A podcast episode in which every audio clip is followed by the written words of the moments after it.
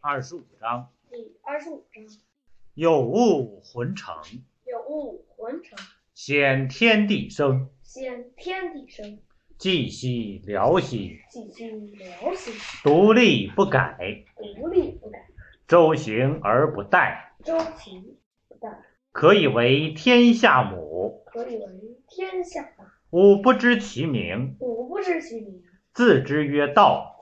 曰道。强为之名曰大，强为之名曰大，大曰是，大于是，是曰远，是曰远，远曰反。远曰远故道大，道大，天大，天大，地大，地大，王亦大。王亦大。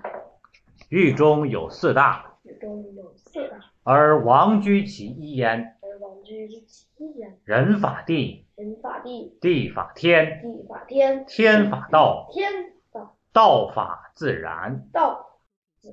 第二十六章，第二十六章：种为青根，种青根，茎为造君。见道之。是以圣人终日行不离辎重，是以圣人终日行不离众，虽有荣观，虽有荣观，燕处超然。厌足超然。奈何万圣之主，奈何万圣而以身轻天下，而以身轻天下，轻则失本，轻则失躁则失君。躁，则失君。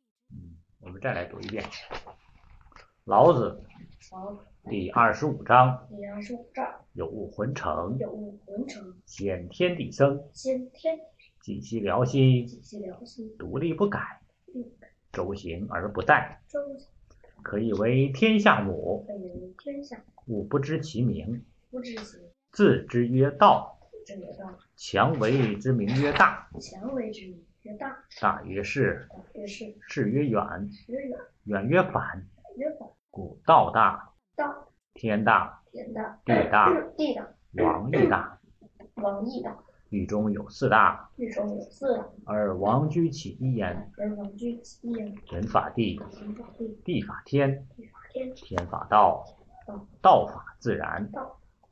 第二十六章：第二十六重为轻根，中为金根，静为躁君。正为造君，是以圣人终日行不离辎重，是以圣人终日行不离自让，是有荣观，虽有荣光，燕处超然。愿处超然，奈何万圣之主，奈何万事而以身轻天下，可以深情天下，轻则失本，亲人是本躁则失君。造君。我们来读今天的内容，《老子》第二十七章：善行无辙迹，善言无瑕谪，善数不用筹策，善闭无关键而不可开，善结无绳约而不可解。是以圣人常善救人，故无弃人；常善救物，故无弃物，是谓其名。故善人者，不善人之师；不善人者，善人之资。不贵其师，不爱其资，虽智大迷，是谓要妙。大家一起跟我读一下《老子》老子第二十七章。第二十七章：善行无辙迹，善行无辙迹，善言无瑕谪，善言无瑕谪，善数不用筹策，善举不用筹策，善闭无关键而不可开，善闭无关键而不可开，善结无绳约而不可解。善结无绳约而不可解。是以圣人常善救人，是以圣人常善救人，故无弃人；故无弃人；常善救物，常善救物，故无弃物，故无弃物。是谓其名。是谓其名。故善人者，不善不善人之师；不善人之师，不善人者，善人者善人之资。善之资，不贵其师，不贵其师，不爱其资。不爱其资，谁至大迷，虽之大，是谓要妙。是谓要妙。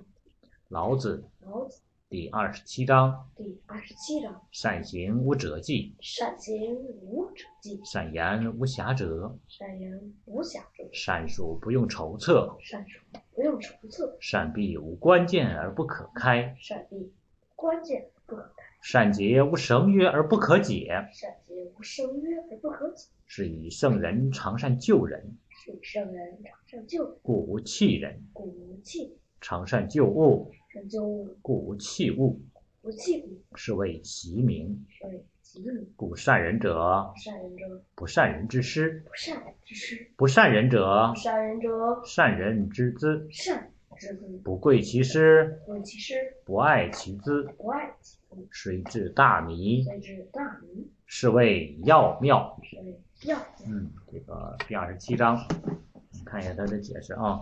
这一章呢，呃，我个人感觉它这一章针对前面有一章，它有一个呼应，也有一个这个补充啊、然后呢，等一会儿咱讲到那时候再去讲这个内容。然后再者一个呢，它针对善人，就是这个这个老子针对一些这个善，就说是，呃，你发现道道德经或者是这个这个老子的这个善。啊，道的这个善和这个咱平时的说的那个善还是有一定的区别的，所以他针对这个善呢，进行了五个这个方面的这个解释。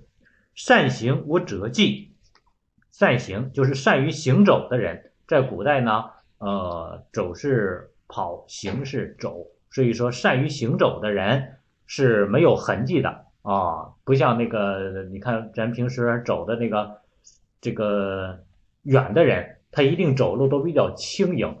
呃，那些善于长途跋涉、长途这个行走的，或者是靠步行来去走的人，他走的一定是比较轻盈的。那些走的很费劲的，或者走起路来当当响的，你发现其实不见得走得很长久，因为他的能耗太高了， 呵他消耗的这个身体的这个能量太高，所以没有办法持续和循环啊、所以说，你看一个国家也好，或者一个企业也好，它发行的突飞猛进，发展的突飞猛进，它往往很难能够持续。为什么？因为它没有这种后续的这个能量的供养。所以说，人体运动也是一样的。你无氧运动啊，我拼命的这个举重，或者是快跑，或者是拼命的这种运动啊，你会发现很难能够持续很长时间。无氧运动呢，就是一边我在运动，同时氧气在一边在正常供给，也就是没有用这种极端的方式来去消耗身体里边的这个某一部分的这种能量的话，那么你就能够持续循环下去。所以说，一个国家的发展经济也是一样的，你靠一时的冲，那是很难能够维持长久的。所以说，善行无辙迹，善于行走的人，他是不留痕迹的，是没有什么太太大的痕迹的。啊、你看那个重车，就是那个拉车载东西那个重载的那个车啊、你会发现这个车一般都损耗的很快。如果你按照标准的承载的那个车啊，对吧？那个车压过马路之后没有什么痕迹，这个车你发现开起来很轻盈，而且这个车使用的寿命会很长久。你始终按，比如说这一个车载重六十吨，我每次都拉拉六十吨，甚至于超载拉一百二十吨，可能这个车的正常设计寿命是二十年，你这个超载之后，可能五年这个车就报废了。啊，但是你每回你都不用到极限，就包括我自己家里用东西也是一样。比如说，你看我家电磁炉，它那个有最高档，还有中间档，还有低档。怎么停了？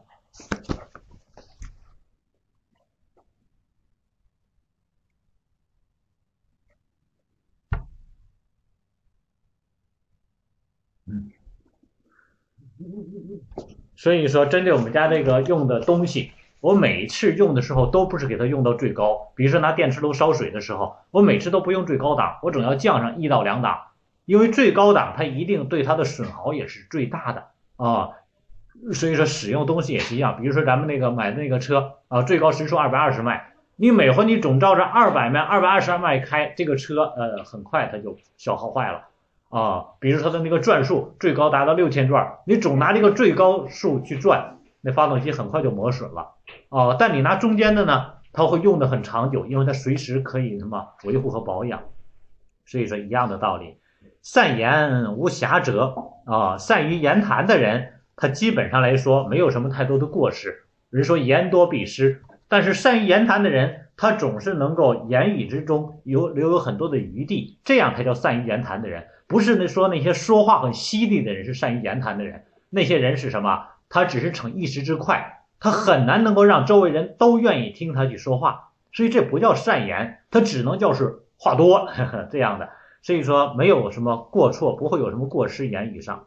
善数不用筹策哦，善于计算的人。数数或者是计算啊、呃，累加这些计算的人，他是不用筹策的啊、呃，他不需要筹策，就是古代的，就跟咱们说那个一个个小筷子一样，他拿它来计数哦、呃，我用一把筷子啊，就是跟筷子这样的东西小棍儿来去计数啊，在古代是用这个来计数的，后来开始发明了算盘啊，也是同样的这种方式啊，但善于数数的人，善于计算的人，他不需要马算盘。啊，你看以前看那个笑话，古代的那个账盘先生，没事总拿个算盘算啊，这都是小算计。什么叫小算计？就是总计算小利得失的人。而你发现那个东家很少拿算盘，但是他是把握整个公司或者是整个这个商这个商号的啊。你发现那个东家总在是哎呀，我这个你来当这件衣服，来我赚了几几个钱啊，你来这个我来卖这个东西，我今天赚了几个钱，他总算这些小账。东家不算这些账，他只是知道今天我应该做哪些事情啊。做了事情之后，针对全年，我今天可能赔了，但是全年我是赚了。所以说，东家要做施舍的事情，东家要做大的善行的事情啊。他要懂得去人行天下。而算盘账房先生呢，他拿着小算盘，他得算我今天赚没赚，明天赚没赚。所以说，善数是不用筹策的啊。真正大的有框架思维的人。这样做大事的人，他不需要每天计算那些小的数。善闭无关键而不可开。那些善于关闭闭合的人啊，善于就是封锁的这些人，他不需要用门栓，却让人没有办法打开。所以说，人家以前讲一个故事，就是说，呃，这个所有的锁头最后都能被钥匙打开啊。然后呢，有一个小偷就特别厉害，你什么锁头都能给你打开。后来呢，有个人说：“来，你开这把锁。”于是割了一把锁头，然后呢，关上门之后，让小偷开。小偷费了九牛二虎之力，正常两分钟都开了，结果他用了一个小时，怎么也开不开。哎呀，后来说怎么回事呢？卡，我这也卡了。今天是怎么回事呢？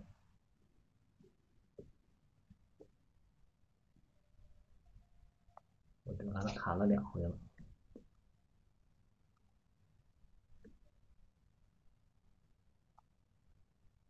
我这里也卡，行，这回还卡吗？嗯，然后那个小偷费了九牛二虎之力也没有也开不开，后来他放弃了，他说：“你这个锁太厉害了，我实在开不开。”后来那个人说了：“说因为我这手头就没锁，这叫什么惯性思维啊？你会发现他一直按着想着，我得咔嗒响一声，然后证明这才开了，然后我才能开这个门。其实这门就没锁，他直接关住的。”锁头没有锁，于是他怎么开怎么开，他那个锁线他也不会响，他也不会出现这种开一下的感觉。所以说这小偷就怎么开也开不开，就是什么善于关闭的人，你发现他不需要这些东西，你也没法没有办法打开哦、嗯。善结无绳约而不可解，善于捆缚的人不用绳索也使人没有办法解开，也不能够打开。哦，这就是你看，在古代，这个曾经在上古时代，那些善于统治的人，对吧？周武王的时代，那叫画地为牢。他用绳子吗？不用，因为他的政治统治能力非常强，民心非常朴实，而且呢，很多人对他的这种权威啊、哦，都非常的信服。于是，犯了错误之后，自己也意识到这个错误，画地拿树棍在地上画个圈，说你在这嘎达站一天。于是他就不敢动，他也能够懂得去遵守这样的一个规则啊。现在来说，你发现美国，你发现有很多的一些监狱啊，有很多很高级的监狱，然后封闭非常严锁。我们看过很多的大片儿，都是逃离什么什么什么什么，逃离什么什么什么，对吧？为什么能逃得离？因为你再善于封闭，再善于捆缚，它一定有打开的这种方式和方法。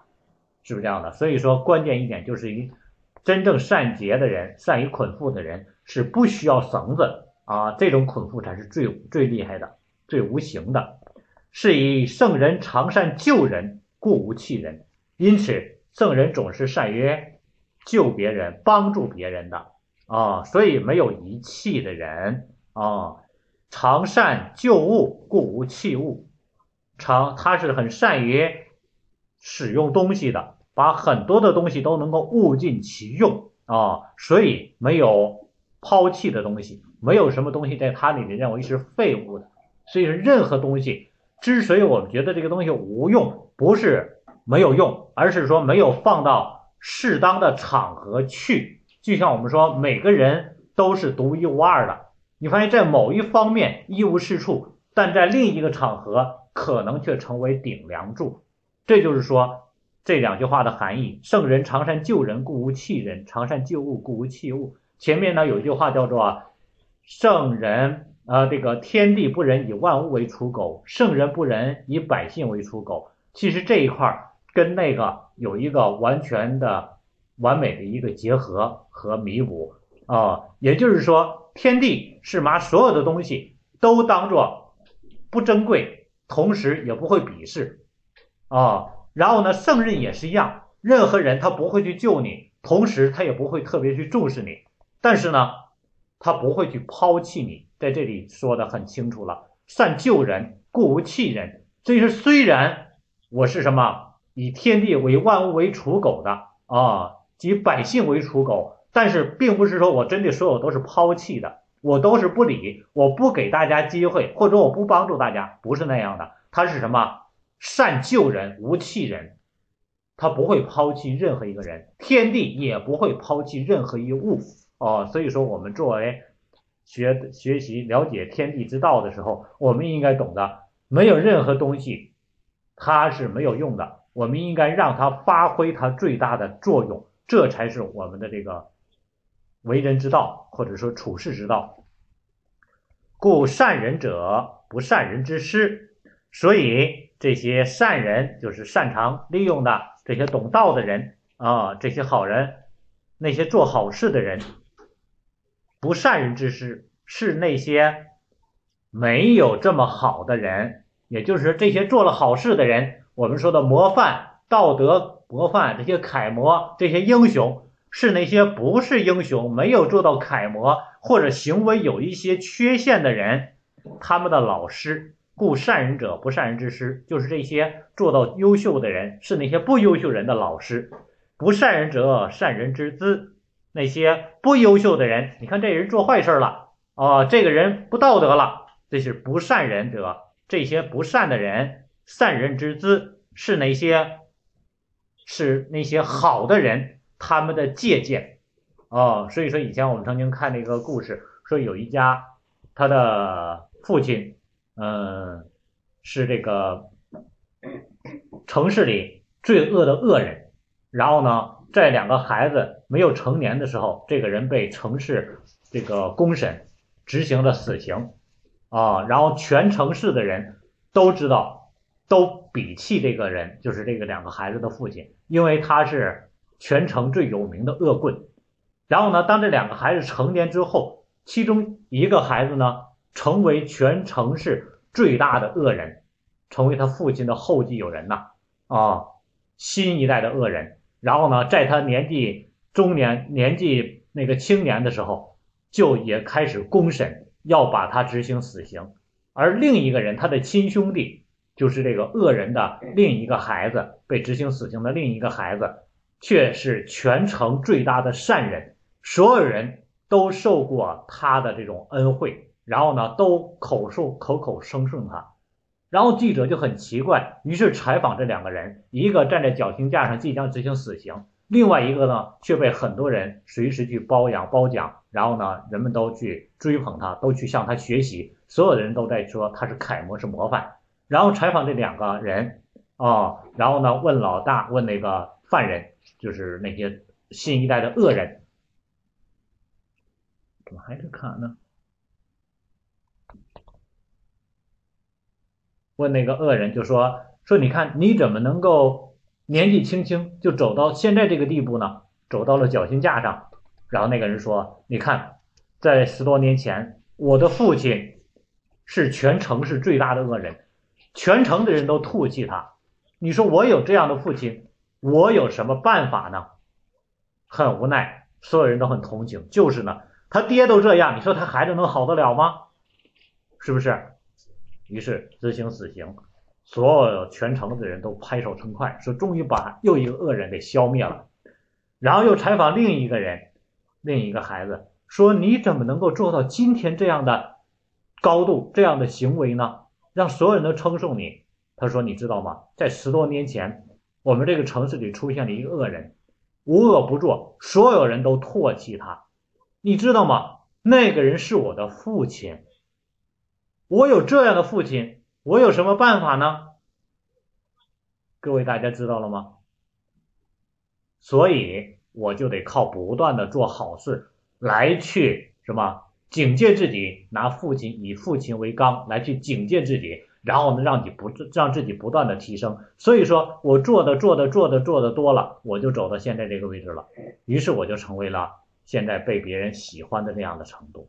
各位，为什么两个孩子走了完全不同的方向？是因为一个为资，一个为什么师啊、哦？他们两个方向是不一样的。所以说，我们今天看到别人做坏事，觉得你看他闯红灯了。哼，他在闯红灯，那我也可以跟着了。那你就是拿不善人为师，对吧？你拿善人为资了。也就是说，光看那人，你看就那一个人啊，这个这个愣了吧出的，都这个别人都过去了，就他红灯还懂得站在那儿呢。各位，我们不能拿善人当师，而把善人当资的时候，也就是拿这些做好事的人，你作为口头上谈论的时候。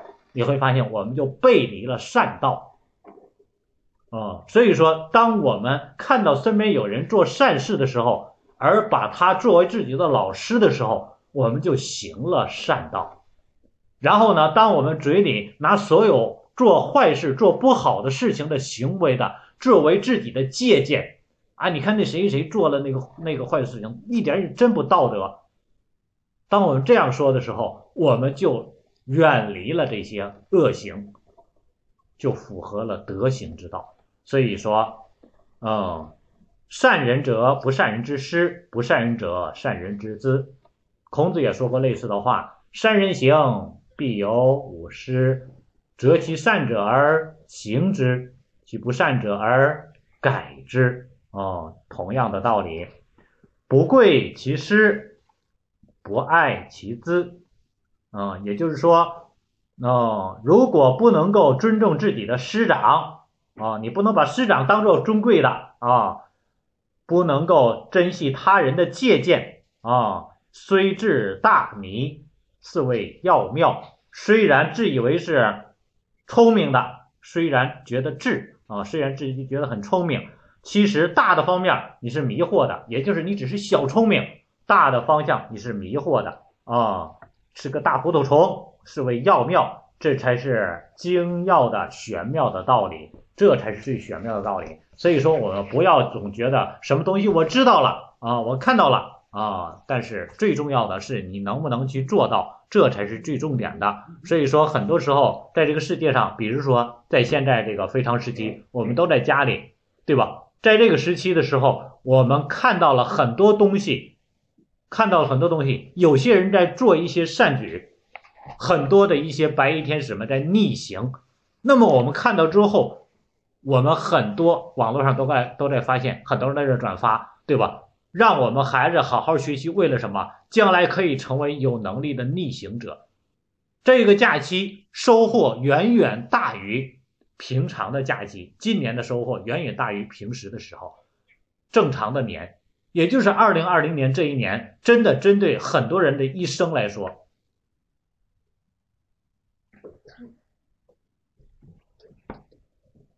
又那啥了，又没有了。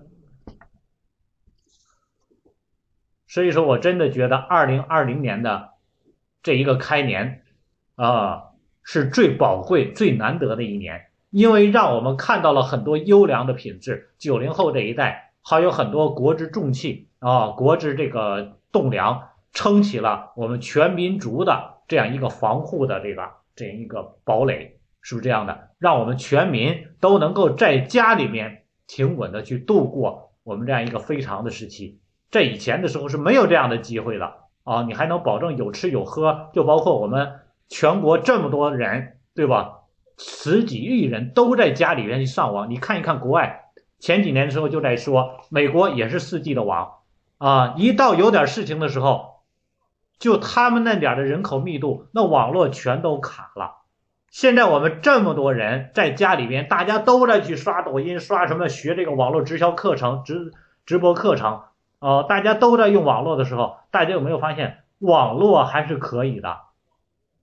这是多大的难度啊！多少人在背后默默的在去工作，我们国家的体量是多么大呀！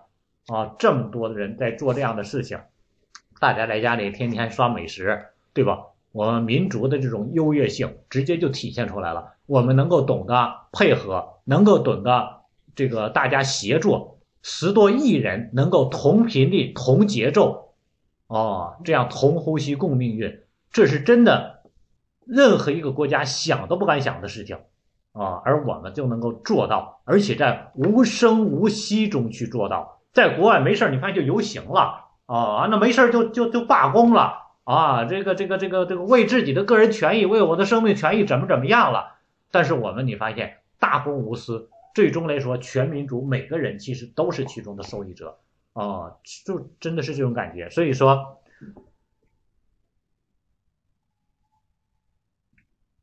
针对为什么讲到这里了呢？ 嗯，针对我们来说，真的感觉呃。在这个今年这个开端，让我们孩子能够所有，包括我们自己成年人也是一样，看到很多人的优良的品质，找到学习的方向，找到很好的学习的方向，不再是像之前追寻各种各样的啊什么这个娱乐呀，或者是明星啊，以名利为目的，抛开这样的，让我们真正定性。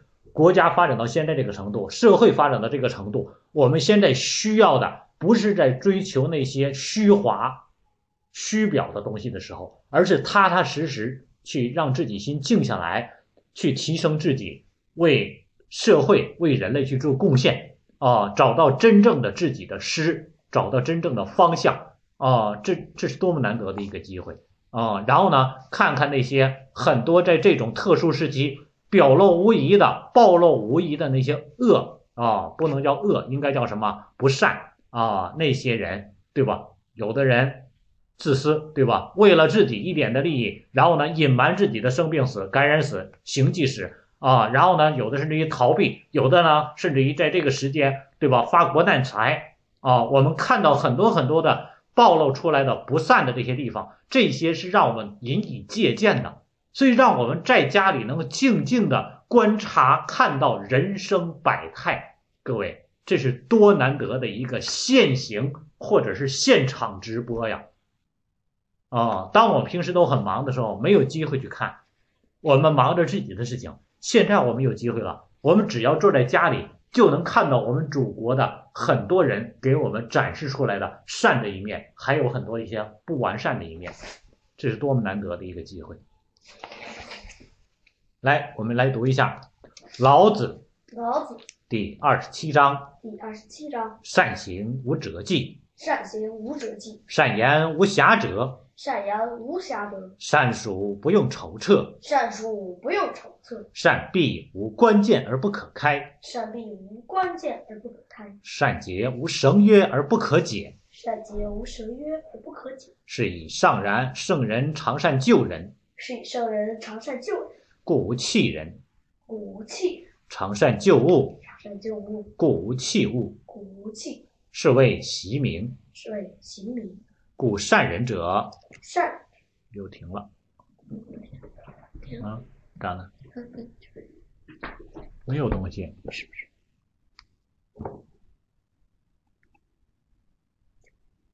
哦，这儿得删一下。哦。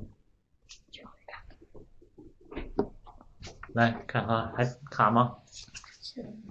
故善人者，故善人不善人之师；不善之，不善人者，善者善人之资；善之，不贵其师，贵其师，不爱其资，不爱其资，虽至大迷，虽之大，是谓要妙。是谓要。嗯，再来读一遍《老子》老子第二十七章：第二十七章：善行无辙迹，善行无辙迹，善言无瑕谪，善言无瑕谪，善属不用筹策，善术不用筹策，善闭无关键而不可开，善闭无关键而不可开，善结无绳约而不可解。善结无绳约而不可解。是以圣人常善救人，是以圣人常善救人，故无弃人；故无弃人；常善救物，善救物，故无弃物。故无弃物。是谓习名。是谓习名。故善人者，善不善人之师；不善之师，不善人者不，善人之者，善人之资。善之资，不贵其师，贵其师，不爱其资，不爱其虽至大迷，虽之大，是谓要妙。是谓要妙。老子老子第二十七章：十七章：善行无辙迹，善行彻己，善言无瑕谪，善言无瑕谪，善术不用筹策，善术不用筹策，善闭无关键而不可开，善闭无关键而不可开，善结无绳约而不可解。善结无绳约而不可解。是以圣人常善救人，是以圣人常善救人，故无弃人；故无弃人。常善救物，常善救物，故无弃物。故无弃物。是谓习名。是谓习名。故善人者，不善人者不，善人之师；不善之师；不善人者不，善人者，善人之资。善不贵其师，贵其师，不爱其资，不爱其资，虽至大迷，谓之大，是谓要妙。谓要妙。嗯，好，放在一边。我们打开《黄帝内经》，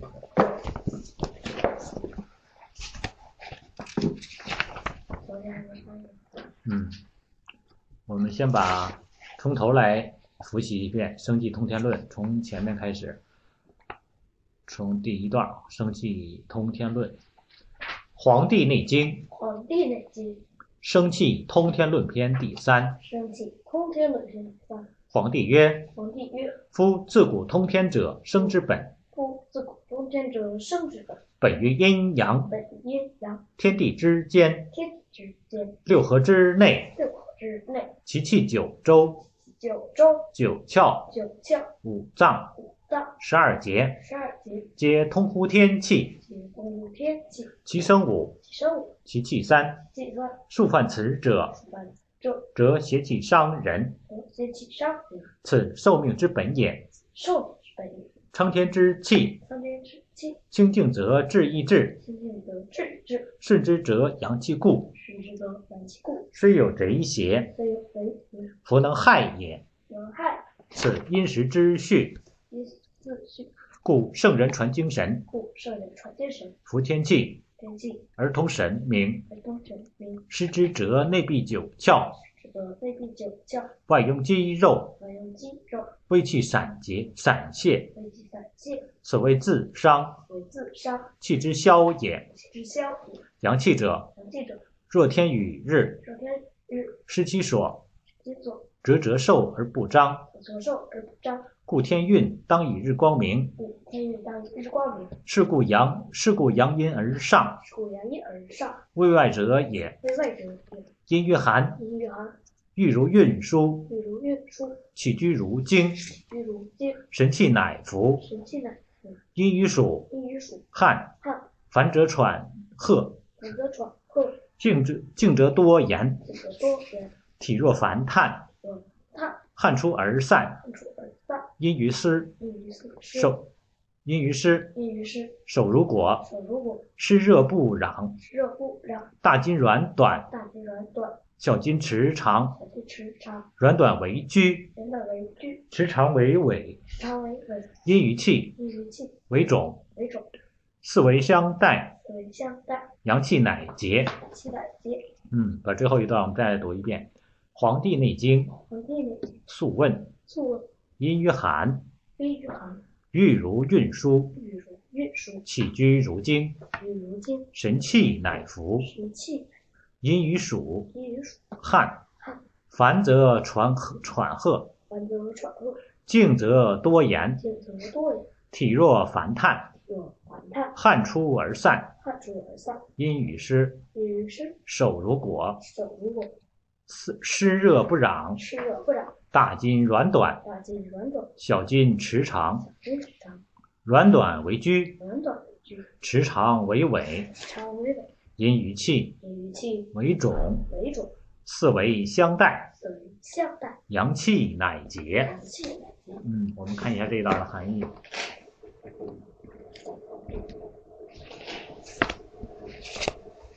阴于寒，郁如运输，就是呃，身体、人体如果受到这个寒邪的侵袭啊、因为受到寒邪的侵袭，郁如运输，那么身体的阳气就像那个门轴啊、在这个门臼里边转动一样，受到束缚。你发现它门轴只能在那个门臼里边转，它没有办法出去。所以说你身体受到寒气之后，那么阳气就受到束缚，没有办法发出去，始终在你固定的位置去旋转，而身体其他需要的地方呢，它却到不了，没有办法保护你的这个整个的身体了啊、没有办法宣发为外啊、起居如经，神气乃服。这点儿呢，每天起居的时候，就是睡起的睡觉或者是起床，那么都好像都会感到烦乱不安，每天就是坐人们说的坐卧不安啊，常常妄动啊。那么神气就是身体里的这个精气元气就会这个浮躁不定，也就是我们的精神来说就觉得哎特别烦躁啊，每天坐卧不宁的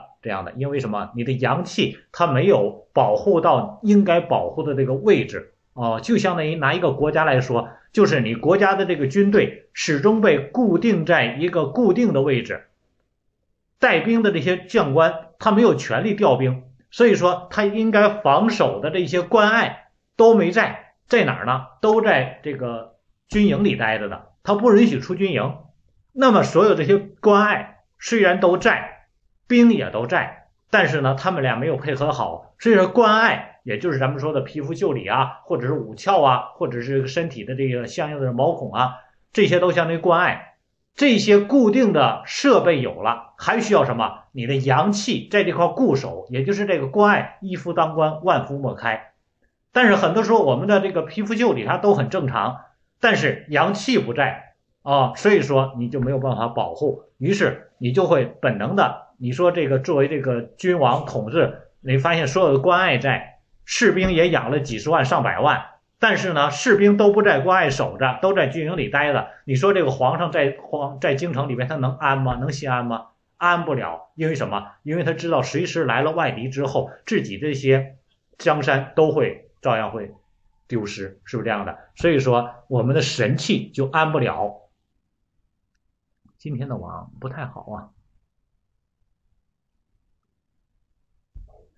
嗯，所以神气乃浮，就是开始神情浮躁啊。阴与暑汗，嗯，也就是说，如果受到热气、暑气的这个侵袭，就会湿汗淋漓，就感觉啊，浑身就黏得乎的不舒服哦。然后呢，呃，烦则喘喝，烦躁，而且呢会发出就是咱们说的呼吸有声。一般正常来说，呼吸是无声的，也就是说，我们的这个呼吸应该是这个这个悠远绵长，而不应该是很多人喘息，你发现能够听到他的声音，都是这种感觉的。啊，包括睡觉也是一样，发生呼声或者是喉咙有声音，证明我们的呼吸就是有问题的啊，正常。但是呢，当这个时候我们的阳气不能够固守在相应的位置的时候啊，然后呢受到寒邪威胁，受到暑气的威胁的时候，外邪入侵的时候，那么就会直接会导致我们的发生喘息的声音啊。静则多言，这只是平静的时候也容易多言多语，也就是不知不觉你的精神已经什么，用咱说精神情已经失常了。因为他已经过于烦躁了，所以说就始终喜欢叨叨叨叨叨叨叨叨叨。我有人说，哎，你看怎么这么麻烦呢？本身天气挺热的了，你怎么这么爱说呢？因为受到暑气的侵袭，他阳气又没有固守，于是他就本能的神情烦躁，他自己也调整不了这种烦躁，于是他就借言语的方式，然后呢表现出来，抒发出来，把自己的烦躁抒发出来。所以说，静下来喜欢多言多语，啊，话没完啊、然后说的关键很多不是有用的话，但是呢，翻来覆去总要去说，体弱翻炭，全身都发热。你摸他的手心、脚心全都是热的啊，犹如燃烧的炭火一样，汗出而散。在这种情况下，如果身体发了汗，那么就散了，这股这个邪气就散出来了，就会没事了，就会消除了。也就是夏天的时候中暑，咱们说有阳暑和阴暑，如果中的是这个阳暑，那么你身体出汗，身体能够发出汗来。你发现你的这个暑，就是说中暑就会缓解。很多中暑的人是出不了汗的，身体热，为什么？因为外在的东西把它闭住了，闭住之后，它的热排不出来，汗是能带出热量的，排不出来才会导致这个这个热邪直接攻心，就是把让他的神志就伤了。于是人中暑的话，你发现都会出现这种失常、精神失常啊、呃，因为什么昏邪了这种的。所以说，这点汗出来了，也就会什么消散了，症状就会稍微消除。阴于湿，手如裹，如果受到湿气的侵袭，就会感觉到头部沉闷，头就开始沉闷啊、哦。湿热不攘，如果把它们不能够给它去除掉的话啊、哦，这个不能够去除的话，大筋软短，小筋迟长，也就是说，那么就会大大筋就会萎缩变短。啊，就是身体这个觉得就是怎么都不适应、不舒服哦、啊，小筋就开始变长啊，软短微拘，迟长为尾，也就是说，他们这个形成咱们说的咱们那个有的时候会抽搐啊，或者是这个抽筋啊等等的这些症状，这样一些病症，因于气为肿。如果这点被风邪伤害，这点再有风邪入侵的话。那么就会导致气虚发生肿病、水肿，就咱们说的那个水肿的这个病症，四维相带，表现就是四肢交替的浮肿，阳气乃竭。在这种情况下，阳气身体的阳气就开始衰竭，损害是非常大的啊、哦。这个就是这一章讲现的一个情况。大家有没有发现，他讲的很多的症状都是我们日常生活中身体经常能够感觉到的症状，比如有时候感觉头发闷。啊，有时候觉得心情烦躁哦，有时候不知不觉的自己就特别爱说啊，其实都跟身体状况有关系啊。有的时候我们感觉的一些人的性格，其实跟身体状态是直接相关的啊。在中医上来说，针对把人分成几类，对吧？啊，不同体质的人，其实都是跟这个身体状况相关，决定了这人的性格的。来，我们再来读一下这一段，《黄帝内经》。内《经》素问。素问。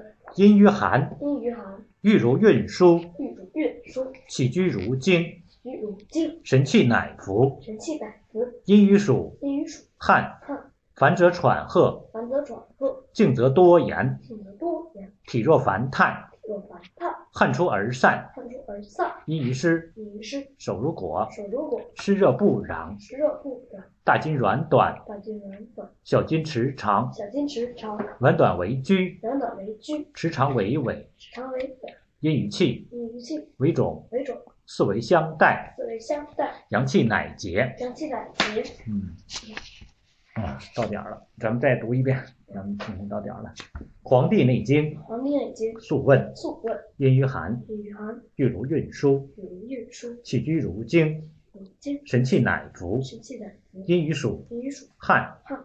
烦则喘喝，烦则喘喝；静则多言，静则多言；体弱烦炭，体弱烦炭；汗出而散，汗出而散；阴于湿，阴于湿；手如裹，手如裹；湿热不攘，湿热不攘；大筋软短，大筋软短；小筋迟长，小筋迟长；软短为拘，软短为拘；迟长为尾，迟长为尾；阴于气，阴于气；为肿，为肿；四维相带，四维相带；阳气乃竭。阳气乃竭。嗯，好，咱们今天就到这里。